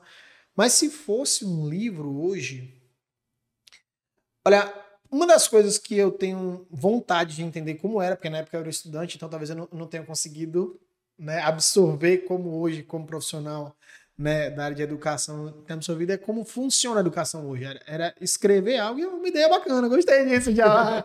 era escrever sobre como é o entendimento da educação hoje, como funciona a educação hoje, como ela se desenvolve em termos de educação básica. O que, que se pensa na educação básica, na construção da educação básica, a ideia principal, o que, que se traz para o estudante de educação básica hoje. Porque eu tenho certeza que daqui a 15 anos já não vai ser mais como é hoje. Pensamento já é outro. Inclusive, para um novo Enem, a ideia já é outra. O Noveneiro já cobra uma forma diferente do que vai ser cobrado hoje. Então, muito provavelmente, esse ano, para o ano que vem, vai ser uma virada de chave muito grande. Muito grande.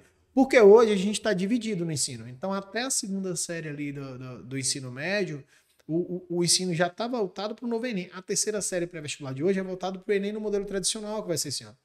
O novo Enem, né, ele já muda o formato. Por exemplo, o Enem tradicional ele é todo de questões objetivas, de marcar fora a redação. Então são ali, né, 45 questões de cada área, que são 180 questões mais uma redação. O primeiro dia, ciências humanas, linguagens e redação. O segundo domingo, né, é ciências da natureza e matemática. O novo Enem já não passa a ser mais apenas um instrumento avaliativo, ele passa a ser dois instrumentos avaliativos. Né? Então a gente vai ter um instrumento avaliativo focado muito na ideia de formação geral básica, que é o que a gente vê hoje, né? as disciplinas de uma maneira um pouco assim mais superficiais que a gente vê, muito mais pesado em português e matemática. Então essa é a ideia do primeiro instrumento avaliativo do Enem. O segundo instrumento ele vai ser dividido por blocos. E esses blocos vão misturar as áreas. Então ciências humanas, ciências da natureza, matemática e ciências humanas e por aí vai. E você vai ter que escolher esses, a, a, sua prova do segundo instrumento, né? Baseado no curso que você quer fazer. Então você já escolhe antes de fazer a prova. Porque você vai fazer uma prova voltada. Então vamos por lá. É, medicina, sabe engano, é bloco 4, não me lembro de cabeça, que é ciência da natureza e ciências humanas. E essa prova, né, esse instrumento avaliativo, vai ser muito pesada em ciência da natureza e ciências humanas. Então, matemática, linguagem, já ficou um pouco de escanteio. Vai ficar essas duas áreas. E uma mudança muito forte no paradigma. Essas duas provas elas passam a ter questões né, discursivas. Então o aluno ele vai ter que aprender a escrever como se fossem ali mini redações em cada resposta. Cada resposta ela vai ter que ter uma introdução, desenvolvimento e uma conclusão. Cada resposta ela vai ter que propor uma solução para um problema. Então o aluno ele já começa a estudar por dois viés, que eles chamam de eixos. Né? Um é a intervenção social e o outro é a investigação científica. Então isso passa a fazer parte do ensino médio. O ensino médio ele passa a trazer novas modalidades de ensino. Então o ensino médio ele passa a ser é, é pautado agora em formação geral básica, que é as disciplinas que a gente vê né, numa grade horária com horários assim, com uma quantidade de horários que passa a ter um teto, então tem um limite de horas para essa grade da formação geral básica, são disciplinas que a gente vê, né, mais superficialmente, e uma grade horária que passa a ter um piso, que é o mínimo, que é os itinerários formativos. Então, o que, que são esses itinerários formativos? Então, ele passa a agregar ao estudante uma parte mais prática. Ele quer que o estudante comece a estudar na prática como as coisas funcionam. Então, tem disciplina de projeto de vida, né? É, tem disciplina de investigação científica, ou seja, tem algumas áreas ali né, nos itinerários formativos. É um outro, né, uma outra é, discussão aqui, é, mas assim. É, é muita mudança. É. Quando eu vejo, por exemplo, uma coisa que eu, eu tenho um pouco de crítica em relação ao processo educacional, apesar de que está mudando, é o fato da gente querer equalizar por exemplo, no jardim, por exemplo, na, na educação inicial ali, primeira série, segundo, primeiro ano, né? Segundo ano. É, a gente tenta, é, o nosso processo, não é só um processo na educação, é um processo social também, em casa, família, no shopping, qualquer lugar nós tentamos equalizar as crianças para que elas tenham um padrão de comportamento meio parecido. Porque isso é ideal, né? O ideal. Só que cada um está em um nível assim, a gente está dentro de uma sociedade totalmente inter, é, digital hoje, assim, ao mesmo tempo, a gente vai pegar essas crianças que, são, que primeiro digita antes de falar, para escrever, fazer disserta, questões dissertativas na educação, e sair de um processo de equalização para um processo de escolha muito mais cedo. Ou seja, a gente tem aí um, um desafio para a educação que eu acho assim absurdo. E, e, eu acho que o mais complicado, você tocou numa coisa aí que, que eu me preocupo muito, que é o seguinte: esse processo de equalizar, equalizar as crianças, equalizar o ensino, tá tão assim dentro da gente que a gente não percebe, por exemplo, eu sou professor de matemática. Eu sei que vão ter alunos que têm uma aptidão excelente em matemática, eles amam matemática. Tem aqueles alunos que querem a nota simplesmente para ter o básico daquela disciplina e você tem que entender. Para não, não, para não ficar. É. Só que, assim, quando se propunha esse novo Enem, que é um desenho de novo ensino médio, e, e que a gente desenhou, pensou, a gente estudou pra caramba para pensar nesse novo ensino médio. E quando a gente desenhou, a gente começa já começa a trabalhar os problemas que a gente vai pensando, que é o seguinte: imagina que dentro da sala a gente vai ter um aluno, né? A gente tem ali as matérias eletivas, então aquelas optativas lá da faculdade passam a fazer parte. Então a gente tem os aprofundamentos temáticos, aprofundamentos curriculares e as eletivas. São três ramas né, ali de, de formas de itinerários formativos, aquela segunda parte do ensino médio, que o aluno basicamente vai escolher o que ele vai fazer. Aprofundamento curricular, ele, por exemplo, ele pegar a física, ele vai ter a física na formação geral básica, só que ele vai ter a física mais aprofundada. Então a física um pouco mais pesada, aprofundamento curricular. Aprofundamento temático é tipo assim, ele não é a física, mas é, por exemplo, uma discussão sobre planetas, né? uma discussão ali sobre larva de, de, de, de minerais, enfim, ele vai ter uma discussão mais aprofundada sobre um tema especificamente, não é disciplina, é um tema. E a eletiva é uma forma superficial, é aquele menino que ainda está tentando escolher o que vai fazer, são formas superficiais de disciplina. Por exemplo, economia, né? geografia geral, então são disciplinas mais assim. Só que imagina, dentro de, de um ambiente de estudo, um menino que está estudando economia, um menino que está estudando lá né, medicina na prática, um menino que está estudando zoonoses, um menino que está estudando estatística, tudo isso num contexto de escola. Se dentro da faculdade a gente já tem um problema com isso, que o menino já fica perdido para escolher eletiva, você imagina isso dentro de uma escola. E para piorar a gente enquanto professor, porque quando a gente chega na sala a gente quer todo mundo com 7, e agora? Aquele menino que está estudando a matemática, matemática, matemática, vai ficar com 10. O outro vai ficar com 5, 4, por quê? Porque ele está estudando lá um ou outro elemento que é o que ele gosta. Então, essa ideia que você falou é uma coisa que está deixando a gente bem preocupado por causa disso. Porque não vai ter mais esse sentimento de equalização. Cada um vai ter que ser muito bom naquilo que escolhe. Então, até a forma de ensinar, até o professor, o docente, ele vai ter que entender, a gente vai ter que colocar a cabeça no lugar de que o bom vai ser aquilo que ele escolheu, ele se desenvolver bem. Mas no meio da escolha ele pode mudar, então ele vai ter que se desenvolver em outra coisa. Vai, vai, vai ter é, é, escola de novo Enem para pai? Ó, a gente tá trabalhando para os alunos, para os professores. Então, eu quero saber É, com quem vai trabalhar isso com o pai. Olha, e eu já adianto, quando a gente pega aí disciplinas, por exemplo, a gente fez uma grade, né, das nossas eletivas, aprofundamentos curriculares, temáticos aí lá pro ano que vem. E aí, quando a gente fez, tiveram algumas disciplinas, por exemplo, a gente colocou na nossa grade cálculo avançado. Aí o menino vai chegar em casa e tirar dúvida com quem? Imagina que o pai são dois advogados. então, tem um cálculo avançado. Eu tenho disciplina de energia, né, ali de eletiva. A gente tem disciplina de economia. Imagina, é, que ótimo, o pai estudando com o menino, eu, pai, eita, essa questão eu não sei não, filho. Não, esse eu tô fora. E meu, meu pequeno falou assim, pai, eh, como é que eu sei o que, que eh, vão me matar aqui os, os professores? Porque como é que se escreve palavra com X ou com CH? Falei, filho, não precisa ter essa preocupação, não. A gente decora e depois lá na frente vai ver. Professor de português, quem falou De isso foi português, o Stalin, né? então fui eu. Que fique Filho, claro. eu já estudei essas regras aí, mas eu não lembro de nada disso, não. Só sei qual é aqui, é com X e qual é com CH. Rapaz, eita, tomara que os professores É português você- não vejam. Não tá preocupado com isso, não. Mas na verdade é um tipo. É, é- eu fiquei rindo com ele lá depois, mas é isso no final, sabe? Assim, a gente vai para determinadas áreas que a gente se desenvolve naquelas áreas e são coisas que a gente fala assim: nossa, eu passei por isso, mas. Lembra? Não, se tiver um corretor do Word, então. Rapaz. Mas aí, por exemplo, ó, uma das formas, assim, vamos pensar uma forma de usar a tecnologia a a nosso favor. Vamos pegar e falar sobre escrita, falar, olha, você vai poder usar o Word. Mas o que, que você vai fazer? Você vai pegar o seu texto e escrever todo no papel. Depois disso, você pega esse mesmo texto da forma como você escreveu no papel e escreva todo no Word. Aí o que, que os meninos descobriram? Aquele Google Lens. Não sei se você já ouviu falar, é um aplicativo que você tira foto e ele reescreve É. tudo aquilo, né? Já, pronto. Aí pega o Google Lens, tira uma foto e passa aquilo no Word. O Word passa a apontar cada erro. Ele vai lá e corrige. Aí fala assim, poxa, Davi, mas que legal isso, né? E tal. Fala, ah, não precisa mais de professor de português. Claro, professor de português para ensinar cada regra. Mas perceba que eu estou estimulando o aluno a usar a tecnologia e desenvolver aquilo que a gente falou. A autonomia, o protagonismo. Ele descobriu uma solução para um problema que ele possa vir a ter. Porque, por exemplo, você, você não lembrou a regra. Mas como é que eu faço hoje para escrever um texto? A gente faz isso sem perceber. Como é que eu faço para escrever um texto né, à mão, sem errar ele, sendo que eu esqueci algumas regras? Eu vou e faço isso. Vou lá no Google Lens, tiro uma foto, passo para o Word, vou ver no Word onde é que estão os erros, então eu já vou corrigindo meu texto. O menino propôs a solução de um problema. Ele consegue chegar num ambiente que muita gente talvez tenha esse problema e não pensou nisso. Ele propôs a solução de um problema. De um problema. Então, assim, hoje, que é o novo ensino médio, ele propõe exatamente isso. Essa intervenção social, como eu agir na sociedade e como eu pensar cientificamente. Então, como é que eu investigo um problema? Só para você ter noção, vamos supor a a nova prova do Enem, né? Discussões, discussões, discussões entre alguns colegas aí de pré-vestibulares do Brasil todo. Vamos supor a expectativa do que se vem. Não saiu um mapeamento exato, a gente está na expectativa desde novembro do ano passado, de como vai ser. Mas, assim, saiu um documento que fala mais ou menos como está se desenhando o novo Enem, com essas informações que eu passei. E aí, entende-se, vamos supor uma questão aí do, do, do segundo instrumento avaliativo, do segundo dia, né? Eu costumo fazer essa questão, todo mundo que vem me perguntar, eu falo, ó, pra você ter noção de como vai ser a prova, né? Imagina que a questão seja assim, olha, é, tem um problema lá, né? Eu vou falar o nome da doença que eu não consigo falar, a pessoa vai rir. É esquistotomose. Por que é esquistotomose? Essa doença, todo mundo, todo mundo sabe que doença é essa. Vamos supor que, que eu tenho ali um foco dessa doença em determinada área aqui da região de Barreiras.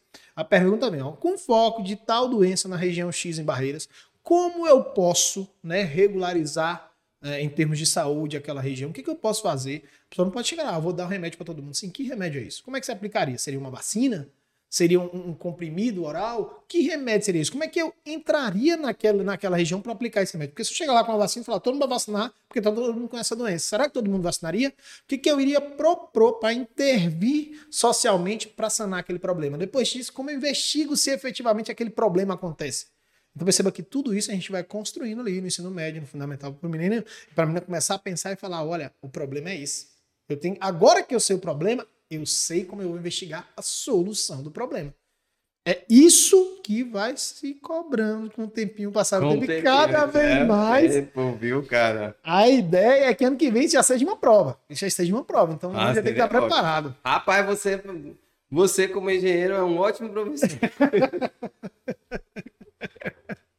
Aí eu adoro Ei, essa- você, você, você não ouviu assim, as pessoas falarem assim, ó, é, Davi, você é tão inteligente para ser professor. Não chegou a falar com você, não? Já, já ouvi, já ouvi, já ouvi. Não, e algumas vezes, e aí, Davi, como é que tá a vida e tal? Você voltou para Barreiras? É, voltei para Barreiras, aí tá fazendo o que lá? Não, ah, eu sou professor. E o que mais? Além de professor, Eu você tava- trabalha? olha, é assim. Normalmente eu costumo começar a aula às 7 da manhã. Tem dias até que eu dou aula por causa do cursinho, né? E do administrativo do cursinho ali. Eu vou até às 10 da noite. Ela fala, nossa, seu dia é bem corrido, né? Falei, é. Não, mas eu só tô dando aula. Vou ver se eu consigo encaixar alguma outra coisa aí, que tá pouco ainda. Além de professor, você trabalha. Meu aluno me perguntou uma vez na sala de aula, professor, além de professor, o senhor trabalha? Eu Rapaz, queria perguntar se eu Gente, trabalhava. não façam essa Se pergunta. eu por trabalhava em outro lugar, eu falei, trabalho sim, trabalho, trabalho com Não, faça essa pergunta pro professor, não é legal, tá, gente? Não, não é legal, não é legal. Vocês não sabem o trabalho que é pra corrigir prova. Eu só não volto pra docência por causa da prova. Também. É, tá vendo? Eu não sabem o trabalho que é pra corrigir uma prova. Olha, para que vocês tenham noção, vou falar Davi enquanto professor, tá? Quando eu pego prova para corrigir, eu pego uma prova qualquer. Primeira coisa que eu faço é corrigir todas as provas sem meu nome. Né? Então, eu pego a questão 1, por exemplo, prova e corrijo a questão de todos os alunos. Questão 2 de todos os alunos, questão 3, 4, 5, 6 e vou, né? Algumas dissertativas, outras fechadas, vai depender da turma, do formato que a gente está trabalhando. E aí, depois disso, eu vou peguei todas as provas, corrigir, né? Aí eu começo a pegar estudante, antes da nota, começo a pegar estudante a estudante e compreender as coisas. Então, por exemplo, eu sou engenheiro de formação que eu vou falar, mas assim, eu pego as questões todas e começo a anotar estatísticas. Questão 1, teve 20 acertos de 30.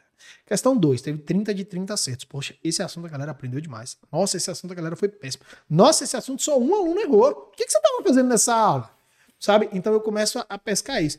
Eu já tive casos, muitos casos, de até, por exemplo, dois, três alunos erraram uma questão. Eu vou lá no meu, no, no, no meu, na minha folha de frequência para saber se o aluno faltou a aula ele tinha faltado. Falou, tá vendo porque que ele errou aqui a questão?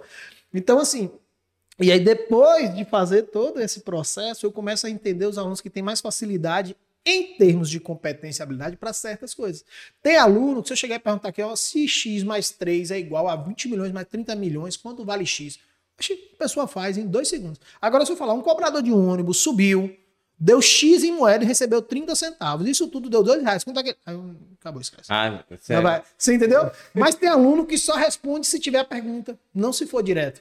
Então, até isso, quando a gente vai corrigir prova, a gente tem que analisar. E aí eu consigo analisar os alunos fazer esse mapeamento todo. Engenheiro, Tá ah, vendo? engenheiro Tô formação. dizendo que como engenheiro você é um ótimo professor. E aí eu começo a entender, olha, quando vem perguntar do aluno, o aluno X, o aluno Y, eu falo, o aluno X tem dificuldade nisso, o aluno Y tem dificuldade naquilo, o aluno H é bom nisso e nisso, o aluno A é, é nisso e aquilo. Mais uma vez, o que, que a gente fomenta ali? O protagonismo do aluno. A gente tem que saber o que, que o aluno é bom ou ruim para ele desenvolver. Não adianta prova. Não adianta você chegar a colocar uma prova que vem para aquilo da gente querer tabelar. Todos têm que fazer a mesma coisa, aprender. Todo mundo tirou 7? Tá bom, tá de boas. Eu, eu ensinei o suficiente. Não é assim que funciona. Por quê? Porque os alunos eles começam desde cedo a entender que o importante é o resultado e não o processo. E quando você valoriza o processo, eles começam cada vez mais a dar atenção no processo. Eles começam a prestar atenção na sua aula, porque eles falam: olha, isso aqui pode ser importante lá na hora da minha prova. Isso aqui o professor pode cobrar assim diferente. Isso aqui o professor pode mudar um vírgula, então eu vou fazer. E ele está prestando atenção em quê? No processo. Ele está aprendendo. Efetivamente, ele não está preocupado no resultado. Porque aquele professor que vai lá e quer colocar 7 para todo mundo, sabe o que o aluno pensa? Nossa, todo mundo tira 7. Eu vou fazer umas duas coisas que eu vou tirar certo. E ele deixa de aprender na sua disciplina. É, você, ele baixa. Ele resolve. E aí o fundamento da educação é o quê? Conhecimento. Não tá conhecimento, ele só tá com nota. Só nota. Que não é importante. É, e esse Assim, é, não é o mais importante. mais importante. E eu vejo uma. Além de. Esse processo, ele também ele, ele é- tem uma dificuldade de aplicação. é, hoje, olhando para o seu colégio Enigma, a gente vai ver que tem uma facilidade maior de fazer uma aplicação nessa pelos recursos que se tem, né? Mas quando a gente vai olhar para a educação pública, por exemplo, dependendo do colégio, ele vai ter que fazer esse mesmo vestibular com o mesmo sistema de nota, assim, de prova, né? De todo mundo tirou sete, todo mundo... Por quê? Porque ele não vai conseguir passar por esse processo de formação de conhecimento, porque às vezes o colégio não tem nem professor. E a gente tem um, um- um problema muito sério na educação pública, que é o professor não ter formação Na área. na área e ter que dar aula. Isso é uma realidade. A gente vai mudar essa realidade de uma hora para outra? Não vamos, né? Quantos anos vamos demorar para isso? Não sabemos que não mudamos até agora, né? Porque então a gente vê que há um processo de que é interessante demais esse processo, né? Mas ele tem que ser aplicado, né? E a gente tem uma dificuldade de aplicar todo esse processo na educação. quando a gente começou o cursinho efetivamente em 2022 lá, como eu falei que foi ano passado, uma das coisas que eu comecei com o Pedro, eu falei, ó, oh, Pedro, a gente tem que lançar uma turma que a gente consiga atender essa demanda de quem vem da educação pública, né, do ensino público. E, inclusive, a gente teve turmas direcionadas, né, para esse público em geral. A gente tem também em 2023, inclusive acho que uma das turmas já está quase cheia. O que, que a gente fez? Né? Quando eu recebo esses alunos, eu, eu costumo fazer entrevistas pessoais aluno a aluno para conhecer o aluno, falar, ah, não, seu nome, não. O que, que você quer? Que, que você gosta? O que, que você espera aqui dentro? O que, que você espera dentro do, pré-vestibular? Ah, eu espero sair daqui passado em tal coisa. Bom, isso não é esperar. O que, que você espera? Para você passar, você tem que entender o que, que você precisa.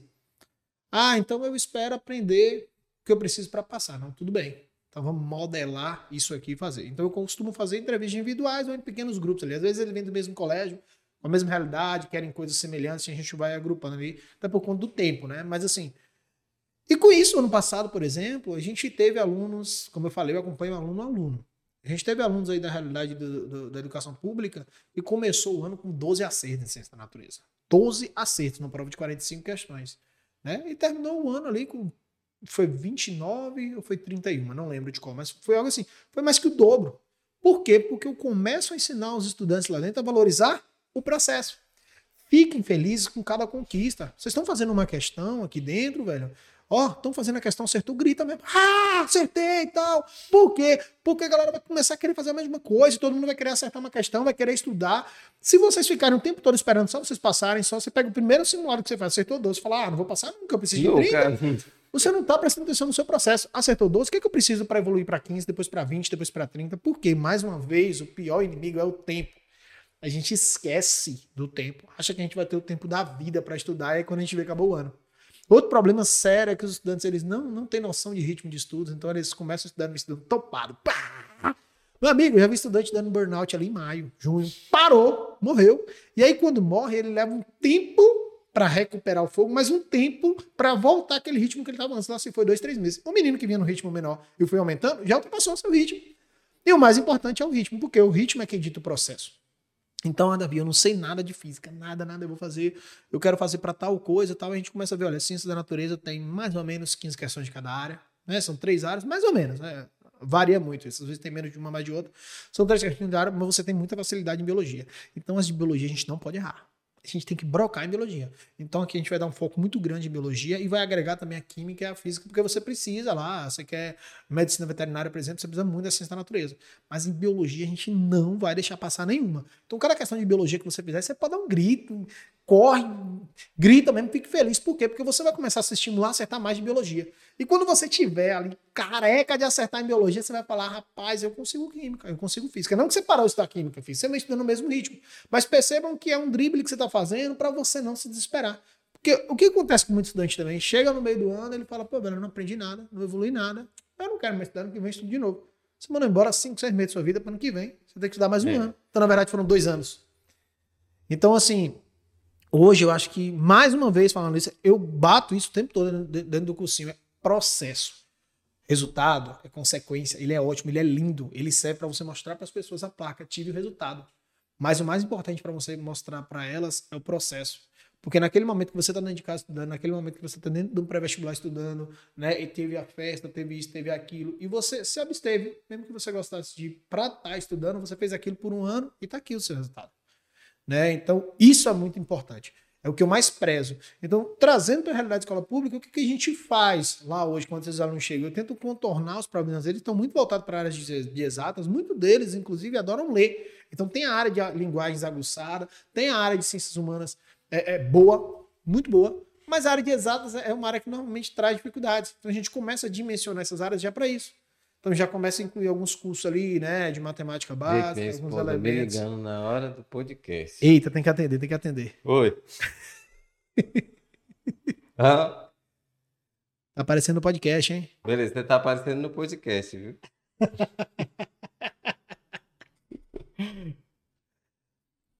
Mas assim, o que a gente conseguiu trazer. Pedrinho, ela tá lá fora. Minha esposa. o que a gente conseguiu trazer para a realidade da escola pública é isso. É, é o que a gente consegue fazer para melhoria. Afinal, né? O pensamento é o quê? Educação muda o mundo. Muda o que a mundo. gente consegue trazer aí. Ah, que legal, cara. Muito massa falar contigo. Muito massa mesmo. Tá vendo? Você tava falando sobre história, sobre dificuldade, nervoso e tal. Não foi, tá vendo? Que negócio é, nossa, velho. É você, eu tô falando, velho. Você, como engenheiro, é um ótimo professor. você entende de, de todo o processo. É algo muito interessante pensar sobre esse, esse processo todo, sobre essa mudança, essas preocupações com a educação, essa preocupação com como vai ser o futuro da educação. E, estatisticamente, essa ideia da engenharia aplicada à educação é algo muito interessante, né? Muito Eu costumo dizer que é a novidade, né? é, é uma Eu costumo novidade, assim, você parar para pensar e tra- trazer toda essa parte, transformar todos esses objetivos assim em forma estatística, em como se visualizar isso em números, né? Vou, vou trazer para você uma ferramenta que a gente usa no curso, essa é segredo, os meninos nem podem falar lá, mas é- eu vou trazer no podcast, que é o seguinte. A gente desenvolveu uma ferramenta, tem alguns dados disponíveis pelo MEC, que são os indicadores de qualidade do ensino superior. né? Então o MEC ele disponibiliza alguns indicadores ali. É, o IDD, o IGC, o conceito ENAD. ENAD, quem fez ensino superior sabe o que é ENAD, é uma prova que você faz ali tal. Então tem o ENAD, IGC, IDD, tem, tem alguns indicadores que eles medem o nível de qualidade do ensino superior. Eles medem em três, em três fluxos, né? Um é o estudante, como é que o estudante teve variação de quando ele entrou na universidade, quando ele saiu, em termos de conhecimento adquirido. Um outro é em termos da universidade, o que, que a universidade oferece, ou seja, o que, que aquela instituição de ensino superior oferece para que o estudante, de fato, consiga né, absorver o conteúdo. E uma outra dela é toda a estrutura que é oferecida. Universidade, programas de pós-graduação, né, programa da própria graduação, o que, que tem de professores dentro de casa. Peguei esses indicadores e falei, rapaz, com esses indicadores, sabe o que eu consigo fazer? Eu consigo entender de longe como é a realidade de cada universidade, porque todas, todas as universidades são obrigadas a enviar dados para cálculo desses indicadores. Quem quiser mais, pode me chamar lá depois que eu ensino como é que Aí, faz tá isso aí. vendo? né? O cara vai ensinar o conteúdo, a fórmula mágica aí para você, viu? Mas a É. gente obteve uma ferramenta, né? é, Falando, fazendo um pouco mexer, mas através do Power BI. Eu peguei todos os dados indicadores, modelei no Power BI. E hoje eu tenho uma ferramenta que eu consigo analisar qual é o nível de qualidade de cada curso e universidade ao longo de todo o país. Então, quando o aluno chega e fala, Davi, eu não quero sair da Bahia, mas eu quero fazer medicina. Nós vamos lá e conseguimos estudar todos os cursos de medicina oferecidos na Bahia. Davi, eu quero só privada. Pronto. Davi, eu quero só pública. Desses dois modelos, eu quero uma que tem. Os indicadores eles vão de 1 até 5 a nota. Eu quero uma que tenha nota 4 nisso, 3 nisso, 2 naquilo. A gente consegue saber do universo do que ela espera na universidade, o que, a universidade efetivamente oferece para ela, em termos de dados estatísticos. Então a gente oferece o processo de escolha da universidade quando o menino está lá escolhendo. Às vezes ele, ele recebe a nota do Enem, isso também acontece depois. Então, agora, por exemplo, no final de janeiro, a gente tem o recebimento da nota do Enem, né? E a gente recebe os alunos todos lá. Assim, a grande maioria. Alguns já passaram, né? fizeram matrícula, então já não vão mais. Mas os que vão usar o SISU, né? Chegam lá e falam: ah, Davi, eu estou em dúvida, porque minha nota foi tal. Então, o que a gente faz? A gente estuda as universidades, separa. Dessas, a gente vai ver as notas dos processos anteriores, quais foram, para ver se a nota dele efetivamente dá uma possibilidade deles conseguirem acessar aquela universidade ou não. Se não aquela, qual a outra que ele consegue acessar com aquela nota? SSS. São boas? Ah, Davi, são boas ou ruins? Como é que eu falo isso? Eu tenho lá números do MEC que me dizem se aquela universidade é boa ou ruim.